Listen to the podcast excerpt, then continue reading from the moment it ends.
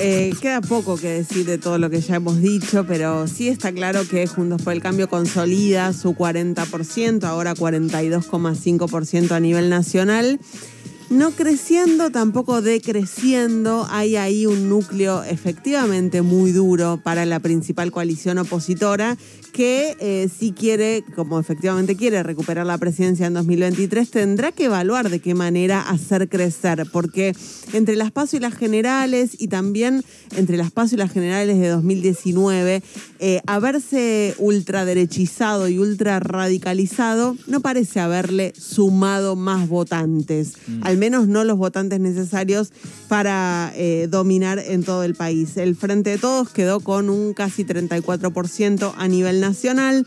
Tercera fuerza nacional, el Frente de Izquierda con un 6% y debajo aparece Avanza Libertad con un 4,6%. Lo que pasa es que es un partido que solo aparece representado en la ciudad y en la provincia de Buenos Aires y encima con expresiones distintas porque ni siquiera Javier Milei y José Luis Espert están como absolutamente de acuerdo en todo. Claro. ¿Cuántas personas más fueron a votar? Bueno, aumentó un millón y medio la cantidad de votos afirmativos entre las Y las generales. La mitad de ellos nuevos votantes. Las 730 mil personas no habían participado de las PASO y sí participaron en las generales. De ahí eh, vino gran parte de la remontada del Frente de Todos, principalmente en la provincia de Buenos Aires. Remontó también en Chaco, hablábamos hace un ratito con Capitanich, y en Tierra del Fuego. No logró eh, lo que, eh, bueno, en donde puso la expectativa de cara al Senado, que era remontar en La Pampa y en Chubut, para nada absolutamente esquivos esos dos municipios, esos dos, esas dos provincias. Así que pierde la mayoría en el Senado del Frente de Todos, pero me parece que también se eh, configura una diferencia clara entre el PJ de los gobernadores, que no logró eh, al menos eh, en sus distritos más emblemáticos como Tucumán, Córdoba, Santa Fe, San Juan, no logró mostrar una potencia electoral tremenda. Por raso el de Juan Mansur. Bueno, ganó, pero ganó por dos puntos. Y había ganado por 13 en las PASO. Bajó 8,4 puntos entre las PASO y las generales. sostuvo eh, por un pelito claro, por eh, encima, el dominio en Tucumán. El bajó 8,4, pero además la oposición creció. Exactamente. O sea, tremendo. Exactamente. Es, muy mal negocio su venida a la ciudad. Muy mal negocio. Es que Areti, bueno, también eh, tremendo, 54 a 25 le ganó la lista de Juntos por el Cambio a Juan Schiaretti en la provincia de Córdoba. Tercero el Frente de Todos con el 10%. Omar Perotti perdió 40 a 31. Sergio Uñac ganó, pero 43 a 40 Así que me parece que ahí el peronismo de los gobernadores, que siempre es un factor para mirar a la hora de analizar qué pasa con las próximas candidaturas, queda muy golpeado. No así eh, algunos de los intendentes, intendentas del conurbano bonaerense que eh, claramente se cargaron la elección al hombro y subieron un montón. San Martín y Quilmes lideraron la remontada en cantidad de votos. 23 mil votos recuperó Quilmes, 12 mil eh, recuperó San Martín pero también aparecen Merlo, Varela, Moreno, como eh, distritos en donde el Frente de Todos empezó a entusiasmarse cuando empezaron a aparecer las mesas testigos. Yo hablaba con un referente de la primera sección electoral del peronismo a las 18.30 y me decía, estamos muy bien, estamos palo y palo acá en la primera. La primera es el norte del conurbano bonaerense. Habitualmente esquivo, ¿no? Habitualmente esquivo. Si estaban palo y palo en la primera, había alguna chance de remontar. Ahí empezó a cambiar la expectativa en todo el frente de todos y esta persona me decía, si la tercera ayuda, si el sur del conurbano ayuda, creo que podemos estar muy cerca de ganar por poquito. Bueno, ayudó el sur no lo suficiente, eh, perdieron en la provincia de Buenos Aires, pero por menos de un punto y medio, algo que, como estuvimos hablando todo el día, consideran una victoria.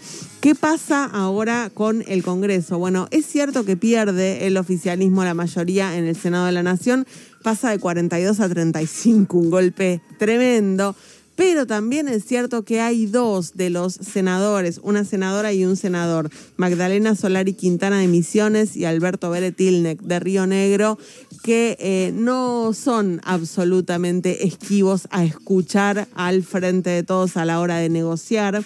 Así que puede ir ahí a buscar los dos votos que le van a faltar, las dos manos que le van a faltar para conseguir el quórum y eventualmente. ¿Sabes lo que valen esos dos votos ahora? Olvídate. Están montados sobre una, sobre una especie de tarima eh, elevada donde van a esperar que venga Cristina para hablar con ellos y lo, la van a mirar desde arriba de ese montículo y le van a mostrar unas cifras. Todo lo que valió el voto de José Luis Ramón, por ejemplo, en estos últimos dos años, bueno, ahora se traslada al Senado. Aclaremos que valen obras en sus lugares, obras, ¿no? Eh, no, sé, no, no, no sé cómo se pagan esas cosas. Sí, se pagan obras, se pagan cargos, se pagan designaciones. 100% barranco. Hay algo de eso, ¿no? Que se terminan negociando obras, algún carguito. Sí, sí, por supuesto. Algunos otros otra cosa, pero bueno. En cinco minutos. Como hace todo el mundo. En cinco minutos, acá en el barrio de Palermo, está comenzando la reunión de la Mesa Nacional de Juntos por el Cambio. No va a participar Mauricio Macri, que está eh, con la valija hecha ya para viajar hacia Arabia Saudita. Ah, cierto. Eh, recordás que el juez Baba le había, permiso. le había dado permiso, efectivamente. Y eh, bueno, van a analizar no solo el resultado de la elección, sino esta convocatoria que hizo Alberto Fernández a dialogar y también a eh, consensuar un proyecto de ley eh, para eh, encaminar la negociación con el Fondo Monetario Internacional. No está claro de todas maneras cómo va a quedar conformada definitivamente la Cámara de Diputados, lo decíamos antes, en La Rioja, la UCR y el Frente de Todos se disputan. Uno de los escaños en Río Negro, Juntos por el Cambio y el Frente de Todos también se están disputando uno de los escaños. Y en la provincia de Buenos Aires los resultados a esta hora indican que José Luis Espert mete tres y Randazo no entra pero todo indica que eh, va a entrar Florencio Randazzo y le va a quitar ese, esa banca a José Luis Espert.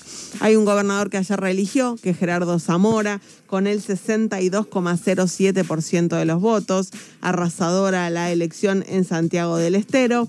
Es una de las nueve provincias que ganó el oficialismo, Juntos por el Cambio ganó en 13 provincias, las otras dos quedan para partidos provinciales, Santa Cruz da la nota, tercero el Frente de Todos en Paliza Santa Cruz. también contra Alicia Kirchner, Tremenda, ¿no? tremenda, tremenda paliza. Eh, y bueno, por supuesto. No es mío eso. Y es la un poco cuñada, sí, un poco está sí, muy un poco sí. claro. Y por supuesto que festeja Axel Kicillof la paridad en el Senado de la provincia de Buenos Aires.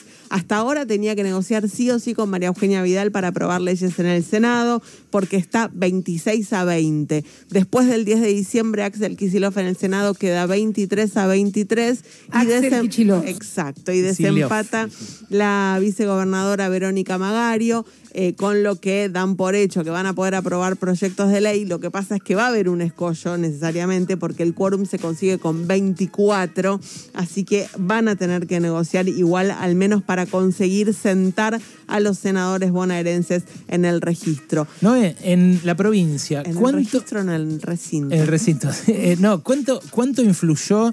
Eh, vos decías, eh, la, nada, los intendentes movieron mucho. eh, Muchísimo. Los que eh, dejaron de serlo, como Catopodis, Mayra Mendoza, en Quilmes. Insaurralde. Bueno, Insaurralde también dejó la intendencia para incorporarse como jefe de gabinete de Kisilov. Fue medio una intervención en su momento, ¿no? Que Cristina y Máximo lo fuerzan a Kisilov a, a incorporar intendentes al gabinete, cosa que hasta ese momento se había negado a hacer. Ahora, en plan de esto que decíamos de los senadores que van a cobrar por, el quórum, ¿qué le van a cobrar los intendentes? Bueno, los intendentes tienen ahí una pendiente que es la ley que les impide eh, reelegir después del segundo mandato, una ley aprobada durante el gobierno de María Eugenia Vidal. Veremos si avanzan en derogarla o no. Siempre hay ahí eh, una posibilidad de que sea derogada. Pero si no, cobrar ya cobraron en el sentido de que se sumaron al gabinete provincial y, y además demostraron claramente que era necesario que se sumen al gabinete que lo provincial. suyo fue un aporte clave. Acá es Pero entonces donde- también está la prueba de que medio se habían tirado de chantas en las pasos. No sé si tiraba chantas, había un clima de triunfalismo previo. El gobierno realmente creía que ganaba por dos, por cuatro. Sin hacer nada. Sí, no, sí, sin Claro. hacer, no haciendo demasiado más que lo habitual. Claro. Todo depende de cómo se lea, ¿no? Eso efectivamente cambió. Pero acá es donde Cristina saca pecho. Cristina dice, eh, tuve razón, eh, tal vez no fueron los mejores métodos, pero la carta estuvo bien, las renuncias estuvieron bien, todo lo que movimos para que eh, pongan la guita, para que cambien algunas políticas estuvo bien, estuvo bien los intendentes en el gabinete de Axel Kisilov. Y de acá también es de donde surge algún tipo de es un escenario complejo, sí, pero algún tipo de sensación de alegría en el kirchnerismo que, como te decía antes, va a estar el miércoles en la Plaza de Mayo festejando lo que hoy por hoy el gobierno siente y considera un triunfo, que en los hechos no, no termina de serlo, pero que eh, sí lo deja vivo, lo deja con posibilidades. Y con posibilidad de no pelearse, ¿no? Con Porque- posibilidad de no pelearse y con posibilidad de llegar a 2023.